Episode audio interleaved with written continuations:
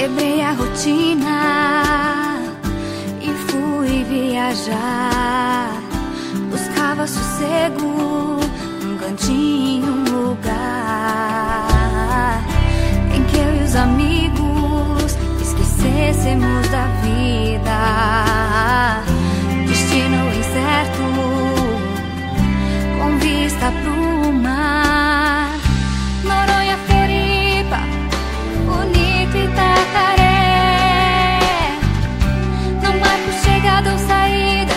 bicho solto na maré. Chapada, lençóis, Caraíbas, Trancoso, Ilha Bela. Na terra, água com os amigos em qualquer lugar.